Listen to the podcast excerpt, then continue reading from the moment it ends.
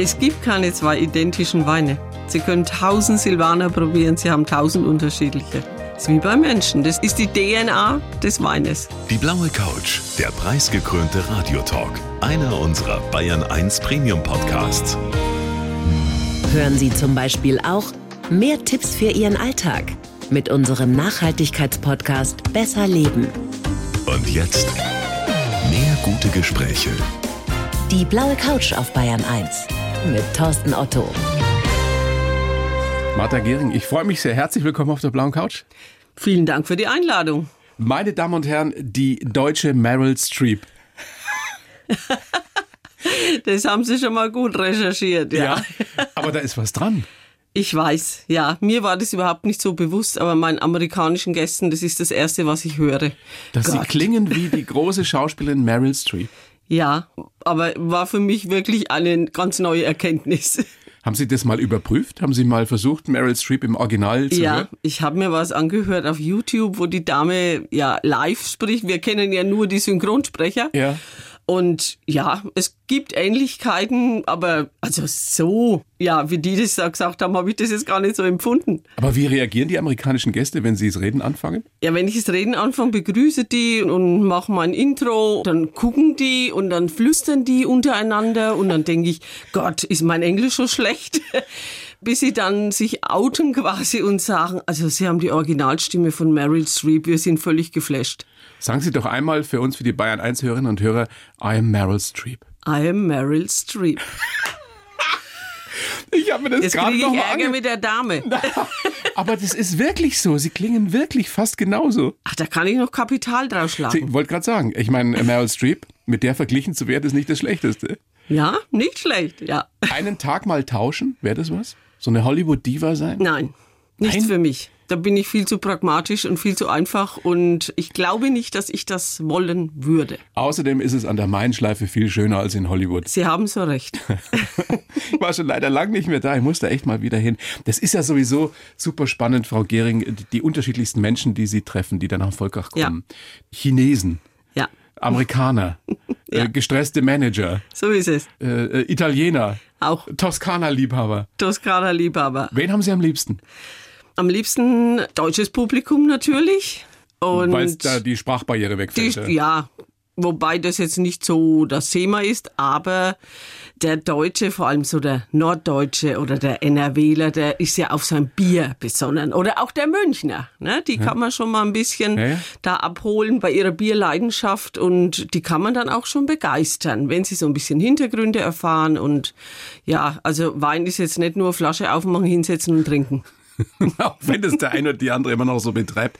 Aber wer sich so ein bisschen mit Wein auskennt oder wer gerne Wein trinkt, der weiß ja, dass es großartige Weltklasse-Weine gibt inzwischen, die aus Franken kommen. Ja. Speziell natürlich Unterfranken, ja, logischerweise. Gibt es immer noch Menschen, die zu Ihnen kommen und die sich dann wundern, wie gut der Wein schmeckt? Absolut. Absolut. Auch deutsche Weinliebhaber. Und ja, meistens sind es dann die, die sagen, ah, wir waren schon in der Weinregion und die haben wir schon bereist und wir kennen fast alle in der Welt und Ach, und der Wein hier von der Mainschleife oder von Franken, der ist ja richtig gut. Das haben wir jetzt nicht vermutet. Das erstaunt die dann wirklich, auf welchem Niveau wir mittlerweile sind. Und das kommt ja nicht von ungefähr. Das ist doch das Schönste, oder? Wenn man Menschen so ihre Vorurteile nehmen kann und sie Genau. begeistern kann. Genau. Aber die Menschen müssen sich auch darauf einlassen. Du hast auch andere. Ja. Ja, natürlich. Es sind diese Toskana-Fraktion, sag ich jetzt mal, die also nur den Rotwein von dort trinken und nur von diesem einen Weingut. Und ja, das ist so ein bisschen eingefahrenes Denken. Oder es gibt auch Herrschaften, die nur Rieslinge aus anderen Weinregionen in Deutschland trinken, Rheingau etc. Und ja, die kann man aber auch zumindest ein bisschen bekehren, aber ich bin ja nicht auf dem Kreuzzug. Ja. ja Sie ich, sind ja ich- nicht der Messias. Nein, überhaupt nicht, gar nicht. Wenn die Menschen sich darauf einlassen und dann mache ich das gerne, dann hole ich die ab, aber ich werde niemanden hier missionieren. Was sind so die schönsten Komplimente, die Sie in letzter Zeit gekriegt haben? Meinen Sie jetzt über mich oder über den Wein? Ja, sowohl als auch. Nein, meistens natürlich über den Wein. Die schönsten Komplimente, dass sie nicht gewusst haben, dass Franken so tolle, großartige Weine hat und dass es so viele tolle Winzer und vor allem junge Winzer auch gibt. Und dass es wirklich äh, speziell in Volkach auch so schön ist. Ja. Ich kann mir vorstellen, dass viele, die noch nie da waren, äh, ganz geflasht sind. Ja, mit Sicherheit. Also manche, die sitzen dann im Volkacher Marktplatz oder flanieren die Hauptstraße rauf und runter und dann sagen die, wow, das ist ja wie in Italien, so ein Flair ja. und man kann einen Wein genießen und ja, es sind zwar Menschen da, aber stellen Sie sich vor, es wäre niemand da und sie würden alleine dort sein, also dann wäre es ja halb so schön. Also die genießen das schon, ja, dieses Flair vor allem. Gibt es Menschen, die gar keinen Wein trinken, die trotzdem kommen und sich das angucken und so Touren ja. machen oder sogar Verkostungen? Nein, Verkostungen machen die dann meistens nicht mit. Also ein Teil lehnt Wein prinzipiell ab, andere sind eben nur Bier und die dann nichts trinken, das sind meistens die, die mitgeschleift wurden. Also die, die mussten mit. mit. Und die haben dann trotzdem Spaß, oder? Ja, natürlich. Die freuen sich dann über die Natur, über die Sonne, über die Brotzeit. Die sind schon interessiert an dem, was ich erzähle, aber sie trinken halt nicht. Aber das ist auch völlig in Ordnung. Völlig in Ordnung, ja. Was ich gelesen habe in der Vorbereitung, worüber ich mir noch nie Gedanken gemacht habe vorher, wenn blinde Menschen kommen, die, die machen das ja ganz anders. Die erleben ja. das ja auch ganz anders. Ja. Beschreiben Sie das mal. Ja, ich hatte schon einige Führungen, vor allem mit blinden Menschen, und ich war jedes Mal total geflasht von denen. Die haben so eine tolle Sensorik, weil die nehmen ja Essen auch anders wahr. Die ja, auch trinken mehr, oder? Ja, die haben ganz ausgefeilte Sensorik und die nehmen auch eine Führung anders wahr. Also die legen sich jetzt mal in eine Rebzeile und breiten die Arme aus, um zu erfahren, wie breit ist diese Rebzeile. Oder die machen so mit Haptik, ne? die, die fühlen den Stock oben von der Spitze bis runter an den Boden. Was wir nie tun würden. Nie. Ne? Wir kämen gar nicht auf die Idee. Gar nicht. Haben Sie sich da was abgeguckt von den Blinden? Ja, vor allem was die Sensorik anbelangt. Also ich finde, die können jede Qualitätsweinprüfung. ja, Denn ja, die haben das einfach von Natur aus drauf oder ja, sie haben es halt gelernt. Ne? Sich so einzudenken und einzuschmecken und einzufühlen in was. Also macht es dann auch für uns Sehende Sinn, mit geschlossenen Augen ja. Wein zu probieren? Ja, natürlich mache ich ja auch. Oder ich serviere den in schwarzen Gläsern. Dann haben sie blind keinerlei blind verkostet. Blind ja. verkostet, ja. Und ich mache auch manchmal den Spaß und gieße in ein Glas eine Fanta oder eine Limonade. Haben Sie da schon mal so einen typischen Toskana-Fraktion? Ich trinke nur Rotwein ja, aus der konnte Italien. nicht mal, der konnte nicht mal Rot von Weiß unterscheiden dann. Ja, aber das ist bei jedem dann so. Und nochmal, es gibt natürlich großartige Weine aus der Toskana. Um Gottes Willen. Aber man sollte sich vielleicht ein bisschen mehr öffnen. Genau, also kein Kirchturmdenken haben. So schaut's aus. Ja. Demnächst gibt's wieder ein Seminar für die neuen fränkischen Weinprinzessinnen. Ja. Was bringen Sie denen bei? Das, was ich am besten kann, reden. Also reden über Wein vor allem, also Weinproben, Moderation, aber auch Essen und Wein. Ne? Welchen Wein serviere ich zu welchem Essen? Also dass man da auch beratend zur Seite stehen kann. Ja, und wir haben immer einen sehr schönen Abend zusammen. Die Damen dürfen bei mir nämlich Essen und Wein genießen, aber sie müssen auch arbeiten. Sie müssen ja sich quasi eine Weinprobenmoderation für einen Wein erarbeiten und die dann auch sofort vorstellen. Und das ist ja die große Kunst. Stellen Sie sich mal für irgendjemand hin und sprechen Sie über etwas, über das Sie noch nie gesprochen ja. haben. Da scheitern ganz viele dran. Ja. Auch Menschen, die das eigentlich gelernt haben. Ja, natürlich. Die, die Freisprechen. Kunst, die Kunst ist, der freien Rede ist, ist schwierig. Ist eine Kunst. Wie haben Sie es gelernt? Durch die Ausbildung, Gästeführer Weinerlebnis Franken und dann nochmal draufgesattelte Weindozentin und ja, da müssen Sie reden können. Üben, üben, üben. Üben, üben. Learning tun. by doing. So schaut's ja. aus. Ja. Haben wir was gemeinsam? Ja, wir können beide gut reden. Ja, aber ich konnte es nicht immer. Sie konnten Ich war ein, ein schüchternes Kind. Ah ja, kann ich mir gerade nicht vorstellen. Ja, ich mir auch nicht mehr. aber soweit ich mich erinnere und was, was Menschen mir sagen, die mich von früher kennen. Wie, wie war es bei Ihnen? Waren Sie schon immer jemand, der gerne viel geredet hat? Nicht viel, aber ich habe geredet. Ja, und ich hatte jetzt nicht wirklich Angst, vor Menschen irgendwas zu sprechen. Gut, die Menschenmengen wurden dann immer größer.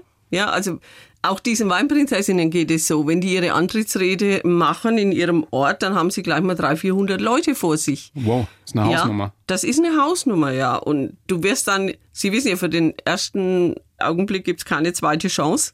Und wenn Sie das verhauen, und dann haben Sie ja schon mal eine Meinung, ja. Also die Zuhörer die sind dann sehr kritisch und am kritischsten sind immer gerne die aus dem eigenen Dorf. Klar, wie bereiten Sie diese jungen Frauen auf diesen Moment vor, wo es wirklich drauf ankommt? indem man ihnen äh, Selbstbewusstsein beibringt. Sie kennen vielleicht diesen Film The King's Speech.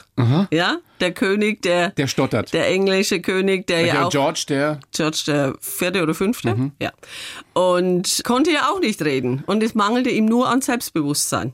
Und das musst du ihnen beibringen und so, ich kann's und ich schaff das und was mache ich jetzt zum Beispiel, wenn ich es hänge, ja? Dann ist auch dann wiederholst du nochmal deinen letzten Satz oder fragst einfach, wie hat Ihnen der Wein geschmeckt? Ja, aber nicht, dass du jetzt dort stehst und ah, ja, es ist alles weg, ich weiß nichts mehr und du brichst in Panik aus.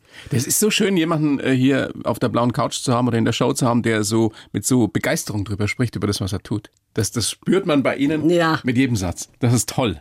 Ja, ich mache ja auch alles gern. Du sollst sein Gästeführerin, Weindozentin und Sie brennen vor allem auch Ihren eigenen Schnaps. Ja, das Obstbrand. ist meine große Leidenschaft im Winter. Ja. Und den brenne ich auch nur aus unseren eigenen Früchten. Also ich kaufe nichts dazu. Wir haben auch noch ein paar hundert Obstbäume. Und ja, Das heißt, es ist eine Rarität. es ist eine Es Rarität. gibt nicht so viel davon. Nein, An Zwetschge nein, nein. gibt's, ne? Zwetschge, ja, und da diese fränkische Hauszwetschge, da sind wir auch in dieser Kampagne dabei, die fränkische Zwetschge und Mirabelle, Reneklode, alles Dinge, die rar geworden sind. Denn es sind Früchte, die man nicht mehr auf dem Markt bekommt, ja, die die Menschen Mhm. nicht zum Essen kaufen, weil sie sind optisch klein und sie wissen ja, wie kaufen wir ein? Nach Optik. Und deshalb freue ich mich, dass ich die noch habe, um die in meinem Kessel zu destillieren. Und das ist Ihre Beschäftigung im Winter. Das ist meine Beschäftigung im Winter. Meine wunderbare, schöne Beschäftigung. Aus diesen Früchten dann nochmal das Beste rauszuholen. Das haben Sie von der Oma gelernt. Das habe ich von meiner Oma Über die gelernt. sprechen wir gleich nachher noch ein bisschen ausführlicher. Das Interessante ist ja, dass ihr eine Arbeitsteilung habt, Ihr Mann und Sie. Ja. Der macht Wein und Sie machen Schnaps. Genau. Eigentlich würde man ja vermuten, dass es ein blödes Klischee, aber dass es vielleicht andersrum ist, oder? Nee, nee, nee, das war schon immer so. Mein Mann kommt ja auch nicht aus einer Winzerdynastie. Der hat ja überhaupt nichts damit am Hut gehabt. Ja, ich habe ihn quasi infiziert mit meiner Leidenschaft und wir haben nun mal einen kleinen Weinberg und ja, er hat da nochmal Winzer gelernt und er wollte das auch. Ich habe ihn nicht dazu gedrängt, das muss ich auch betonen. Sagen Sie. Äh, Nein, er würde mir da, glaube ich, beipflichten, denn er ist ein großer Leidenschaftler. Sehr, sehr schön. Es gibt ja so ein paar Trends, was Weine betrifft. In Franken gibt es zum Beispiel Orange Wine, Mhm. wird der eine oder die andere schon mal gehört haben. Erklären Sie kurz, was das ist und macht das Sinn? Ob es Sinn macht, das ist ein Trend, wie Sie sagen. Und Orange Wein ist im Prinzip ein Weißwein, der wie ein Rotwein hergestellt wird. Es gibt noch mehr Trends. Es gibt noch Pet Nuts und es gibt Weine, die man wieder in Quevris ausbaut, also in Tonamphoren oder in Betoneiern. Also ganz unterschiedliche Sachen. Bio ist wahrscheinlich auch so ein Trend. Bio ist auch absoluter Trend, ja. Wird immer mehr werden. Ich habe neulich mal einen Bio-Wein getrunken, der gar nicht so billig war. Und der ist mir nicht so gekommen, ehrlich gesagt. Woran Äh, kann und- das liegen? Meinst du, es liegt am Wein oder was die Menge? N- Es war in erträglichen Mengen noch. Also daran kann es eigentlich nicht gelegen haben. Ja, meistens ist die Dosis das Gift. Also ich unterstelle Ihnen nichts. Aber Aber, ist es so, so, ich formuliere es mal so, für die Verdauung vielleicht etwas anspruchsvoller, wenn man Nein, so Bioweine zu sich nimmt? Nein, also Daran der, Wein, daran kann es nicht liegen. Vielleicht haben Sie auch irgendwas kombiniert, was nicht gepasst hat mit dem Essen dazu. Oder die Gesellschaft hat nicht gepasst. Na, die Gesellschaft war toll, war meine Frau. ja, Aber vielleicht war es die Kombi mit irgendwas, was ich dazu Ja. gegessen habe. Wie wird der 21er Jahrgang? Der wird ja gerade auf Flaschen Grandios. gezogen. Ja. Grandios und wir sind so glücklich, dass wir geerdet sind, dass wir keine Weine mit Alkohol 14 Prozent und ja, wir haben ganz wunderbar die Kurve bekommen. Sie wissen, es war im letzten Jahr sehr feucht, es hat viel geregnet, wir mussten sehr, sehr viel arbeiten draußen, viel Handarbeit. Ja, aber so aufs Ende zu hat die Natur nochmal die Kurve bekommen und wir haben ganz großartige Trauben geerntet. Warum sagen Sie, Sie sind gar nicht so ein Befürworter von diesen Bomben, diesen Alkoholbomben? Warum? Weil man nicht so viel davon trinken kann, oder? Nein, also das sind auch Weine, die du dann erstmal lagern solltest. Und zu viel Alkohol ist ja auch wieder was, was dann diese schönen Aromen übertüncht. Ja, also sie haben dann ein Thema so nach einer Zeit, dass die Aromen weniger werden und der Alkohol tritt mehr hervor. Trifft es auf Weiß wie auf Rotwein zu oder macht das einen Unterschied? Ja, bei Weißwein noch mehr. Also Rotweine, die sollten schon 14 Prozent haben. Ne? Die dürfen nicht zu schwachbrüstig sein. Das gibt ja auch in Franken inzwischen Weltklasse Rotweine. Ja. Das wissen ja die allerwenigsten. Ja, das wissen die allerwenigsten. Ja, wobei wir am Main-Dreieck, wir sind ja eher Weißweingebiet, 80 Prozent Weiß und 20 Rot. Aber die Kollegen am Untermain, die haben es gerade umgekehrt. Was trinken Sie denn am liebsten, wenn Sie so abends nach getaner Arbeit, Sie haben ein Seminar gehalten, so schön auf der Couch sitzen mit Ihrem Mann, was macht ihr dann für eine Flasche auf? Zwei. äh, ja, Mengen, nicht mengenmäßig, aber mein Mann hat einen völlig anderen Weingeschmack Okay. als ich. Und es ist für mich immer jahreszeitenabhängig. Also im Sommer eher was Frisches, was Fruchtiges, auch gerne was Prickelndes, ja, ein Secco oder Aber ein eher Sekt. was Weißes, ne? Ja, was Weißes, ja. Also Rotwein gehört für mich persönlich, ja, kann jeder halten, wie er möchte, in den Winter. Gerne eine dunkle Schokolade dazu. Ja, ganz toll. Oder der passende Käse. Also dann gerne Rotwein. Aber im Sommer so, ja, ich sage jetzt mal einfach Sommer. Ja, ohne großes Kino und Niederknien und große Oper. Gerne so ein fruchtiger Weißwein, ein Cuvée oder auch ein Müller-Thurgau und Silvaner natürlich. Da können Sie mich haben. Gut zu wissen. Es ist ja tatsächlich so, das habe ich ja schon, schon mehrfach gehört von Weinexpertinnen, auch selbsternannten, es kommt darauf an, es muss schmecken. Ja. Und wenn jemand sagt, mir schmeckt halt die 2 Liter Flasche Lambrusco Dann aus der Korbflasche, so. dann ist das so, oder? Dann macht, ist das es macht so. keinen Sinn, darüber zu diskutieren Nein, letztendlich. überhaupt nicht. Und es macht auch nicht der Preis das Vergnügen. Aber es gibt eine Untergrenze, oder? Den, Ja, den also Wein für jetzt- 1,99 aus dem Nee, Supermarkt. also da wissen Sie nicht, was der Wein schon alles hinter sich hat. Ja, und wie viel Mensch hat der Wein gesehen? Also da muss man ein bisschen vorsichtig sein, aber dieser Markt muss halt auch bedient werden. Aber ich sage jetzt mal so bei 6 Euro aufwärts. Da kann man schon ordentliche Sachen bekommen. Und wenn man dann zum Winzer seiner Wahl geht und sich das Sowieso. vielleicht auch alles mal Immer. anschaut, wie es produziert wird, kann man eigentlich nichts falsch machen. immer zum Winzer seiner Wahl. Wenn Sie dem vertrauen und schau her, das ist mein Weinberg, das ist mein Keller, das bin ich. Ne? Und dann sagen Sie, okay, bei dem bleibe ich erstmal. Und es gibt so viele Winzer in Franken. Und Winzerinnen im Übrigen Und ja auch inzwischen. Winzerinnen, Ja. ganz großes Thema. Natürlich, wir wollen Hat sie ja, das. ja, ne, hat sie ja viel getan. Ja, auch junge Winzerinnen, ne, die da ganz forsch dabei sind und auch vorwärts schauen und die auch ein bisschen eine andere Herangehensweise haben. Wollte ich gerade fragen, macht eine Frau einen anderen Wein als ein Mann? Nein, die macht den nicht anders, aber die schaut ein bisschen anders drauf. Also es geht nicht um Emotionen oder sowas, ja. Die, die haben da ein bisschen einen anderen Blick dafür. Wie Männer. Männer sind immer sehr fachlich, sehr sachlich und die Frau, die schaut auch mehr so ein bisschen ganzheitlich. Ja, ist ein bisschen das benediktinische Prinzip, sag ich gerne. Ja, wie im richtigen Leben. Ja, wie im richtigen Leben. Aber unsere jungen Winzerinnen sind ganz tolle Frauen, ganz taffe Frauen. Und es ist erst seit wenigen Jahrzehnten möglich, dass Frauen diesen Beruf machen können, weil es vorher gab es einfach die Hilfsmittel, nicht die Mechanik. Die Arbeit war einfach schwer. Körperlich hätten die das nicht gepackt. Das Aber ist jetzt eine schöne Entwicklung.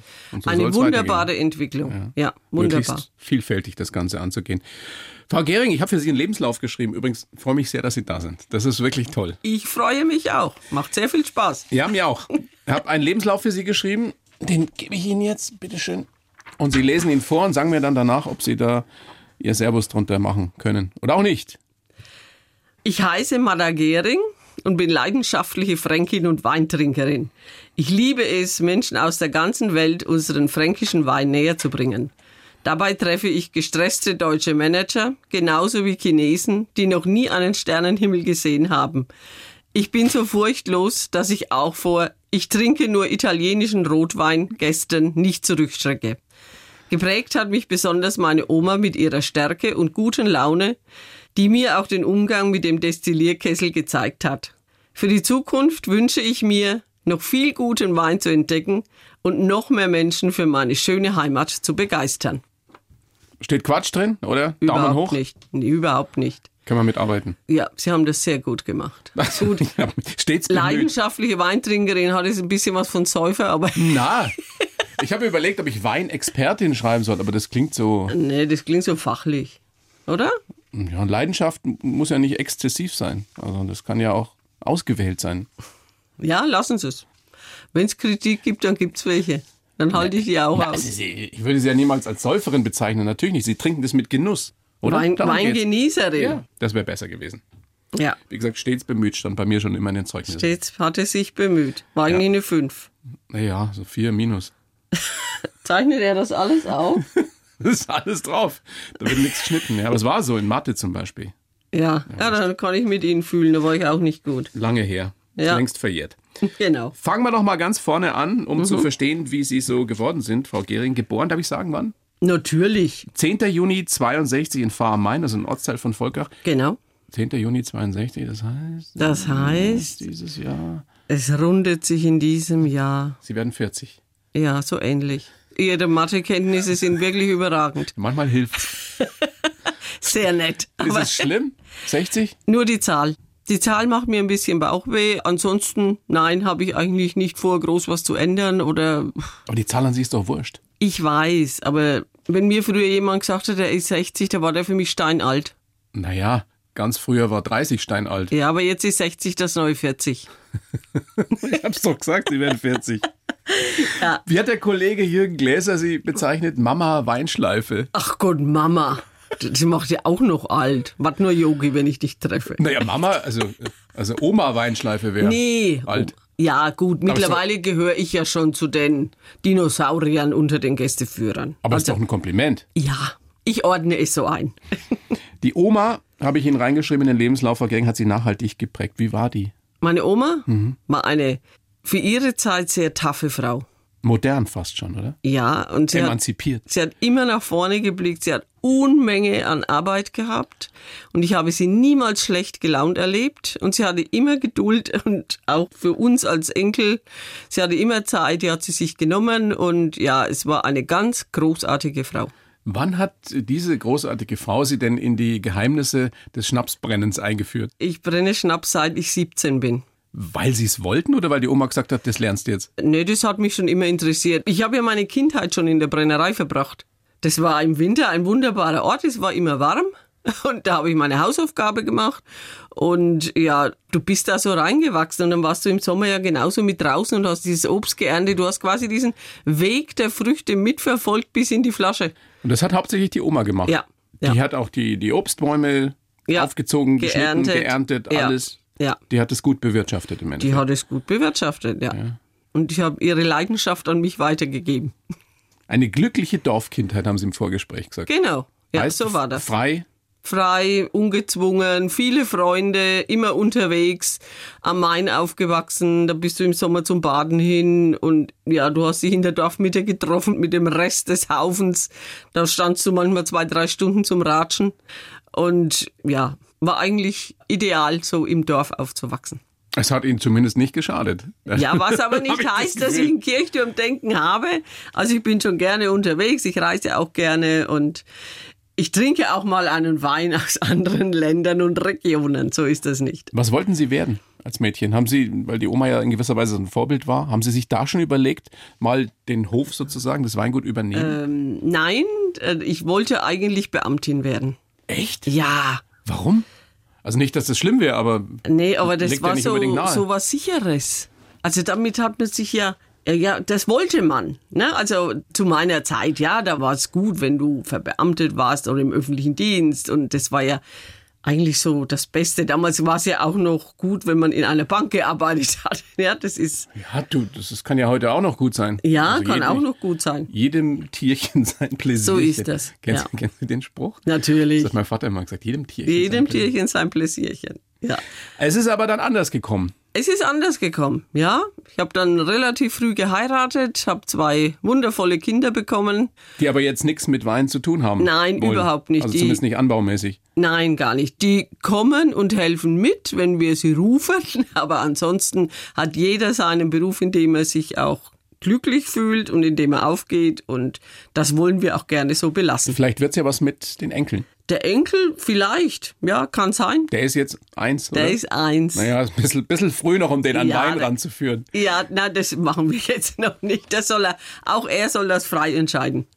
Sie haben es vorhin ja, oder wir haben vorhin schon drüber gesprochen, es gibt ja schon immer noch so die, die Menschen, die Wein nicht mögen, weil sie einfach äh, gar keinen Alkohol trinken oder weil sie einfach Biertrinker sind. Mhm. Ja. Das wäre bei Ihnen nie zur Debatte gestanden, oder? Äh, täuschen Sie sich nicht, ich trinke auch gerne ein Bier. Ja? Ja. Es geht beides. Winzer trinken gerne Bier. Also wenn am Wochenende in der Gaststätte sind und es sitzen fünf Männer am Tisch, die haben fünf Weißbier, dann wissen Sie, das sind Winzer.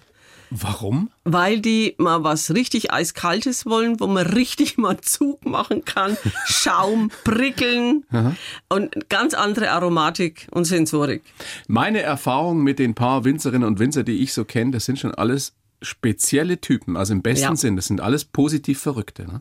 Ja, Leidenschaftler halt. Ne? Also die brennen für das, was sie tun. Und Sie müssen sich ja vorstellen, als Winzer hast du einmal im Jahr die Chance, einen Wein zu machen.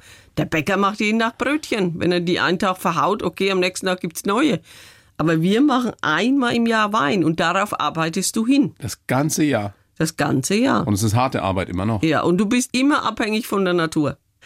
Die kann dir sagen, nee, also in dem Jahr möchte ich das nicht so, ja. Klimawandel, ganz großes Thema, Wassermangel. Mhm. Das Da merkt du- ihr? Das merken wir jetzt ganz stark. Ja. Wie, hat sich, wie hat sich der Wein verändert in den letzten 10, 15 Jahren? Eben die Aromatik hat sich verändert. Ne? Wenn am Tag so viel Hitze ist, dann steigen ja die Öchsle. In den Nächten, es gibt ja diese warmen Nächte vermehrt, dann fällt die Säure runter und du brauchst ein gewisses Säuregerüst, denn das, die Säure ist nun mal der Geschmacksträger vom Wein. Dann steigen wieder die Alkoholgehalte, also sind wir wieder bei den 14 Prozent. Und unsere Arbeiten draußen im Weinberg, die haben sich auch verändert. Also da müssen wir auch umstellen. Und Eiswein gibt's fast gar nicht mehr, oder? Oder er wird zumindest immer Ja. noch teurer, weil er noch rarer wird, weil es ja kaum Ja. mehr Nächte gibt, die wirklich kalt sind. Ja, und wenn, dann ist das jetzt im Februar und das ist dann ein Vabon-Spiel. Schaffst du es oder schaffst du es nicht? Also in dem Jahr war schon mal eine Woche ein bisschen kalt und da haben die meisten schon gelesen, was aber nicht immer der Fall ist, dass es funktioniert. Also es hat schon ein bisschen was auch mit so einer Zockerleidenschaft zu Natürlich, tun. da oder? musst du zocken. Das musst du aushalten. Da musst du auch die Nerven dafür haben. Und da musst du zugucken können. Geduld ist eine der wichtigsten Eigenschaften, die du haben solltest, wenn du Wein magst. Ist das eine Stärke von Ihnen? Äh, Geduld? Nicht immer. Ich habe ja doch, also ich habe Geduld mit Menschen, aber wenn ich irgendwas erledigen muss und es funktioniert nicht, dann wäre ich fuchsig. Ja, man entwickelt sich im Laufe des Ja. Lebens. Im besten Sinne. Wie hat sich Ihr Geschmack entwickelt? Wir haben vorhin schon drüber geredet, es kommt darauf an, er muss schmecken. Das ist letztendlich das entscheidende Ja. Kriterium. Aber wenn man anfängt mit Wein, dann schmecken einem ja andere Sachen, als äh, wenn man viel und guten Wein trinkt, irgendwann 10, Ja. 15, 20 Jahre später. Und die Katastrophe war bei mir, ich habe mit Riesling begonnen. Warum Katastrophe? Weil der, also vor dam also für damalige Zeiten hatte der eine Unmenge an Säure. Und ich habe mir noch gedacht, das kann doch nicht sein. Warum trinken die Menschen so gerne Wein? Und ja, aber du reifst mit deinen Aufgaben. Ich habe nicht aufgegeben. Und die Weine haben sich auch verändert. Ja, die Aromatik ist verändert, der Ausbau ist verändert, die Natur hat sich verändert, Klimawandel. Auch der Geschmack der Menschen Der hat sich Geschmack, du, deine Sensorik kannst du schulen. Im Prinzip riechen wir ja nur noch so grobe Sachen, ja, wenn die Kartoffeln anbrennen oder wenn sie ihr Auto tanken. Aber das Feine, das ist leider weg. Das haben wir verloren. Bei mir ist es so, ich trinke wirklich gerne Wein, sowohl weiß als auch rot. Und natürlich hat sich auch mein Geschmack entwickelt. Jetzt war ich vor gar nicht so langer Zeit mal eingeladen bei so einem richtigen Weinkenner.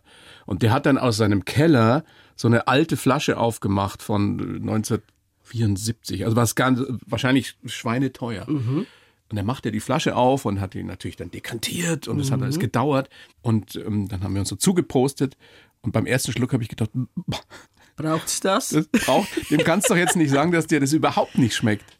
Ist das jetzt nur meine Ignoranz oder muss man das auch wieder üben, so alte Weine zu trinken, damit die einem schmecken? Ja. das muss man auch üben, weil die haben ja eine völlig andere Sensorik. Also da muss man sich auch ein bisschen vorbereiten. Hat wie so altes Ledersofa geschmeckt. Wunderbar. Es gibt Leidenschaftler für sowas. Ich weiß, Ja, ich ja. weiß. manche Weine riechen auch nach Pferdeschweiß. Ja, das ist dann so gewollt. Und, und Das ist so gewollt? Das ist gewollt und das ist typisch für diese Rebsorte und dieser Ausbaustil und dann soll das so sein. Und wenn er das nicht hat, dann ist er für einen Weinfachmann nicht perfekt. Beschreiben Sie Weine auch so? Das hat ja so was von Comedy zum Teil schon, wenn man so Weinexperten, Expertinnen hört. Also, wie gesagt, ich hole die Menschen da ab, wo sie sind. Und ich beschreibe sie gerne über das Aromarad. Also, das sind nur Aromen aus der Natur. Sie wissen, wie ein Apfel schmeckt, wie eine Banane schmeckt oder wie Heu riecht oder ja, wie Gemüse schmeckt. Ja, Das kann man ja nachvollziehen, ja. Eben, das können Sie nachvollziehen. Aber ja, ähm, Ledersattel geritten, wie oft, äh, schweißig und was weiß ich. Also ja, Wer's also da braucht. bin ich sehr, sehr zurückhaltend. Aber Sie können das schon auch. Sich Wenn in es solchen sein Kreisen bewegen, wenn es sein muss. Ja, aber ich fühle mich da nicht sehr wohl, weil das ist nicht meine Sprache. Wann wurde bei Ihnen mehr als eine Leidenschaft draus? Wann wurde ein Beruf draus? Vor fast 20 Jahren, Doch schon so lange her, ja. Und das hat mich schon ganz schön geprägt. Glaube ich. Was haben Sie zu der Zeit gemacht? Ich war zu Hause, habe die zwei Kinder gehabt, wir hatten die Landwirtschaft, wir hatten Oh, Weinberge tun, ja. und es war jede Menge zu tun und dann habe ich mir gedacht, da geht noch was. Ja, Gästeführerin Weinerlebnis Franken ja nennt sich das. genau. Dann noch die Dozentin dran gehängt. Ja. Ist ganz schön Ausbildung. Es ist eine sehr fundierte Ausbildung, die von der Landesanstalt für Weinbau und Gartenbau mit Zusammenarbeit mit dem Weinbauverband, Universität etc. gemacht wird. Und also du hast schon Tiefe, du hast Einblick und du hast Hintergrund. Und ich glaube, das ist auch das Wichtige beim Wein. Du brauchst immer ein bisschen Wissen außenrum. Du kannst einem Wein erklären, der hat Alkoholsäure, Süße, Restzucker. Die Hefe haben wir genommen, da haben wir eine geerntet. Aber ich weiß jetzt nichts von dieser Region. Wo steht dieser Weinberg? Wohin guckt der, der Boden, das Klima? Also dieses ganze wundervolle Wort Terroir, ja, das ja das alles umschreibt. Oder einfach der Fingerabdruck der Region. Ist es eine Wissenschaft für sich? Ja. Es ist ja auch kein Wein wie der andere, kein Jahrgang wie der andere. Es gibt keine zwei identischen Weine. Sie können tausend Silvaner probieren, Sie haben tausend unterschiedliche. Ist wie bei Menschen. Ist wie bei Menschen. Das ist die DNA des Weines. Es ist ja auch der Winzer, der ihn macht. Ja, jeder hat eine andere Philosophie, eine andere Vorstellung, arbeitet im Weinberg anders, im Keller anders. Schmecken Sie die Leidenschaft, mit der ein Wein gemacht ist? Ja. Oder ob jemand einfach so ein Industrieprodukt hergestellt hat und sagt, ich will damit Kohle verdienen? Ja, das schmeckt man. Weil so ein Wein, der hat Tiefe und ich möchte aber auch immer den Menschen dahinter kennenlernen. Den Winzer, der ihn gemacht hat. Das ist ganz wichtig. Apropos Menschen kennenlernen, äh, wenn Sie da Führungen machen, wenn Sie Touren machen und da kommt dann so so eine klassische äh, Manager-Crew, die irgendwie gestresst sind und die sich jetzt da ein bisschen entspannen wollen.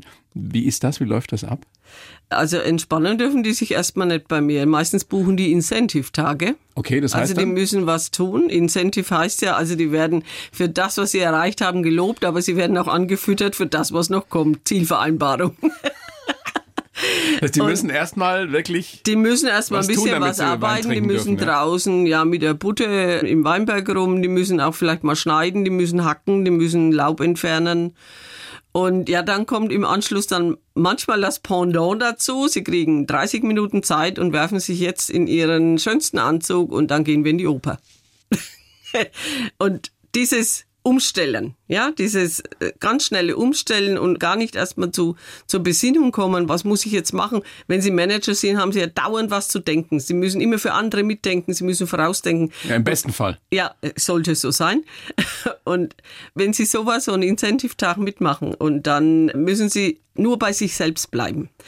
Wenn Sie eine Teambuilding-Maßnahme gebucht haben, ist das wieder was anderes. Haben wir auch wieder eine Gemeinsamkeit. A, sind wir beide Autodidakten, was das Reden betrifft. Und B, lernen Sie ja auch die verrücktesten, unterschiedlichsten, kuriosesten Typen kennen. Da haben Sie recht. Das wird nie langweilig. Nein, es wird nicht langweilig. Und das Kuriose ist eben, ja, manche Menschen erzählen dir auch ganz viel dann von ihrem Leben, so wie nachts um zwei in der Hotelbar. Ja, also da erzählst du deinem Nachbarn, den du jetzt seit einer Stunde neben dir sitzen hast, plötzlich dein Leben. Ist ja auch wieder vielleicht von der Menge Alkohol zum Teil abhängig, die man. Ja, wobei die, also ich habe noch nie jemanden betrunken entlassen. Das möchte ich auch dazu bitte sagen. Aber ja, du, du öffnest dich dann. Ja, da ist, die haben auch das Gefühl, da ist mal jemand, der ist jetzt zwei Stunden, drei Stunden nur für mich da. Und in Verbindung mit Wein macht es ja einfach auch Spaß. Ja, Ich glaube, natürlich. viele, viele entspannen sich, Ja. öffnen sich eben auch deshalb. Schöne Geschichte habe ich in der Vorbereitung gehört von, ich glaube, 70. Geburtstag. Ähm, Ah, die Dame. Ja, erzählen Ja. Sie die kurz. 80. Geburtstag. Geburtstag. Eine Mutter, 80. Geburtstag, fünf Kinder, sie wohnt bei der Tochter. Ja, und Corona, man konnte nicht groß feiern und alle Kinder waren verstreut in ganz Deutschland. Jetzt hat die Dame mich angerufen, also die Tochter, hat gesagt, was können wir denn machen? Es ist doch bei Ihnen im Freien und können wir nicht irgendwas unternehmen? Da habe ich gesagt, ja, ist kein Problem, mit Abstand etc. und auch Essen und Trinken kein Thema. Dann hat sie gesagt, oh, dann werde ich die Mutter überraschen. Und dann habe ich gesagt, okay, machen Sie das. Dann sind die angekommen, ja, habe sie begrüßt und, und dann habe ich gesagt, und jetzt habe ich noch eine Überraschung für Sie. Und dann sind aus den Rebzeilen hinter der Dame ihre Kinder und die Enkel alle rausgekommen. Die wussten nicht, Oh dass Gott. die da sind. Also die war so, ja, zu Tränen gerührt, die Dame. Die hat die eineinhalb Jahre nicht gesehen, wegen Corona eben. Und ich habe mich dann erstmal zurückgezogen, habe die eine halbe Stunde für sich gelassen, damit die sich begrüßen. Und ja, also es war ein wunderschöner Tag. Und ich selbst bin auch sehr dankbar aus dieser Sache raus. Das heißt, man kann euren Hof, euer Gut auch als Location mieten. Das habe ich draußen gemacht. Das mache ich alles im Weinberg. Ja, wow. Alles draußen, ja. Und das war eben der große Vorteil. Ich hatte auch noch nie so viele Babys wie die letzten zwei Jahre im Weinberg. Auch junge Leute, ja, die erkannt haben, also man muss jetzt nicht äh, nach Mallorca oder in die Türkei. Bei uns ist es auch schön. Die können natürlich noch viele andere Sachen unternehmen, Kanu fahren etc., mit dem Boot fahren. Also gibt ganz viele Sachen. Ja, ich, ich überlege gerade, ob man das so, so laut sagen sollte, weil es ist wirklich so wunderschön da an der Mainschleife und wenn dann noch viel, viel mehr Menschen kommen. Hm. Oder? Da ist man so in der Zwickmühle, ne?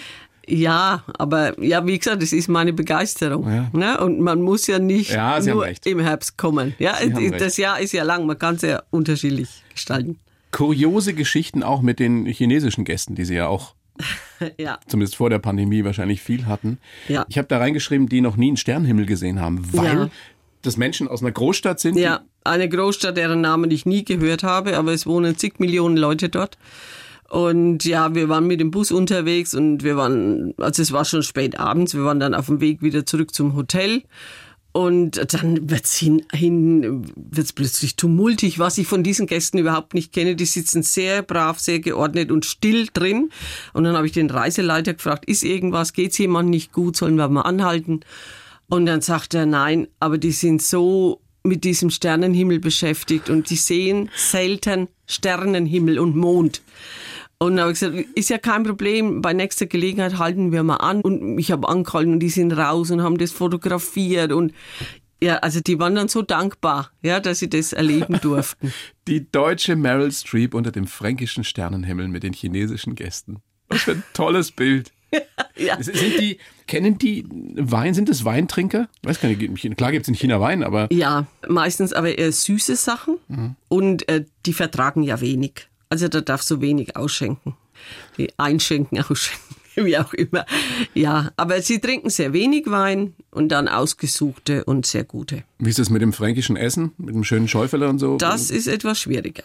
ja? Ja, und die ordnen das auch anders ein. Wenn sie in, in Asien oder in China zum Essen gehen, da sind sie erstens mal zehn Leute mindestens und dann sitzen sie an diesem runden Tisch, der sich dreht. Und dann haben sie drei Vorspeisen, dreimal Fleisch, dreimal Beilagen. Man teilt sich das alles. Ja, und bei uns gibt's einen Teller mit drei Dingen drauf und für die ist es eigentlich wenig, ja, wenig Auswahl. Die Qualität darüber gibt's nicht zu diskutieren, aber für die ist das wenig Essen, ja. Spannend. Gibt es ein Erlebnis, das Ihnen spontan jetzt einfällt, wo Sie sagen, das war wirklich Wahnsinn? Also Wahnsinn waren für mich einmal amerikanische Winzer aus Texas. Texas. Texas. Mit Hüten. Mit Hüten, mit Cowboystiefel. Und ich dachte mir, Texas, gibt's überhaupt Weinberge? Aber gut, Texas ist riesig. Und ja, dann sind die halt angekommen und, und dann haben wir halt so ein bisschen geplaudert, haben ein paar Winzer besucht und dann frage ich den einen, ja, wo sind denn eure Weinberge? Ne, weil ich weiß, die kamen aus der Großstadt Houston. Wo sind denn eure Weinberge? Dann sagte er, oh, they are nearby, only five hours to drive. Dann habe ich mir so überlegt, okay, das ist jetzt so, wenn ich hier wohne und meine Weinberge sind in Südtirol. Also für die völlig normal. Wenn die in die Weinberge mal wollen, dann nehmen sie einen Hubschrauber und fliegen dahin und gucken die mal an. Aber die Verarbeitung der Trauben findet bei ihnen in der Stadt statt. Und das finde ich, und die vermarkten alles über eine Weinbar. Aber wie finden die dann, wenn alles so klein und beieinander ist, wie jetzt in, in Everything is Mainfranken? cozy. Cozy. Cozy, it's So so, cozy. cozy. Ja. So- so And kuschelig, ne. Pittoresque. Und, und die finden alles so schön. Und, und die lieben auch unsere Winzer und diese kleinen Orte. ja. Und, und ja, dass mich halt jeder kennt, wenn wir da mit dem Bus durchfahren und in jedem Ort winkt jemand und Hallo Mara und so.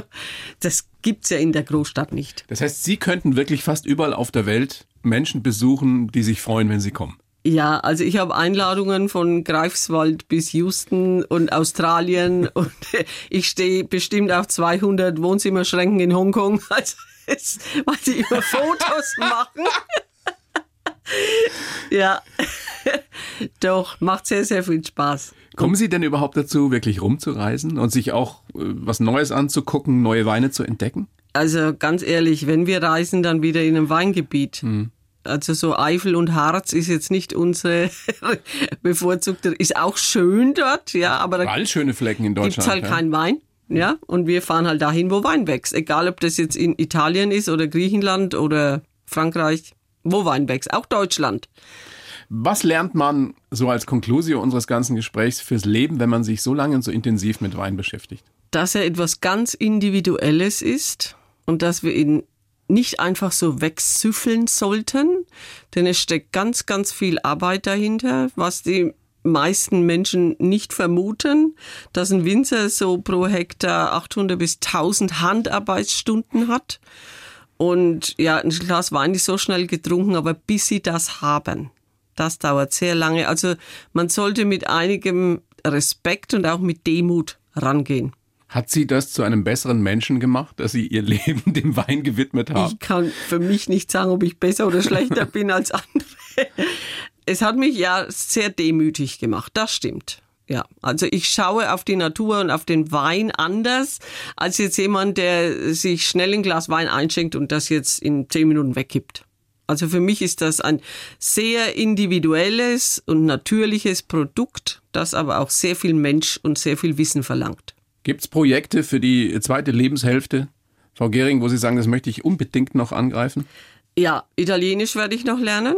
Ich das habe mit Klavier begonnen in der oh, oh. Corona-Zeit. Oh. Und? An dieser Stelle einen großen Dank an meine Klavierlehrerin für ihre Geduld. Das ist aber eine Aufgabe, oder? Das ist eine Aufgabe, also das ist eine Mammutaufgabe und es ist nicht so einfach, wie ich mir das vorgestellt habe, zumal ich keine Noten lesen konnte.